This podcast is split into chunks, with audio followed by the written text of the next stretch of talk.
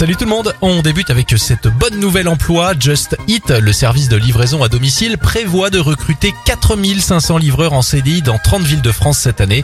L'entreprise veut ainsi en finir avec les contrats précaires et surtout offrir de meilleures conditions de travail aux livreurs. On continue avec le beau geste de Burger King. La chaîne de fast-food a décidé de soutenir les producteurs français.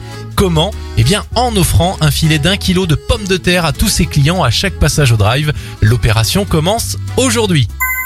On termine avec euh, cette petite histoire très mignonne entre deux chiens. Alors, ils sont nés ensemble en 2019 et ne s'étaient pas vus depuis presque deux ans. Et il y a quelques jours, au cours d'une promenade, les deux toutous se sont enfin recroisés dans la rue.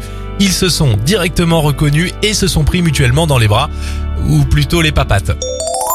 C'était votre journal des bonnes nouvelles. Vous pouvez le retrouver maintenant en replay sur notre site internet et notre application Radioscoop.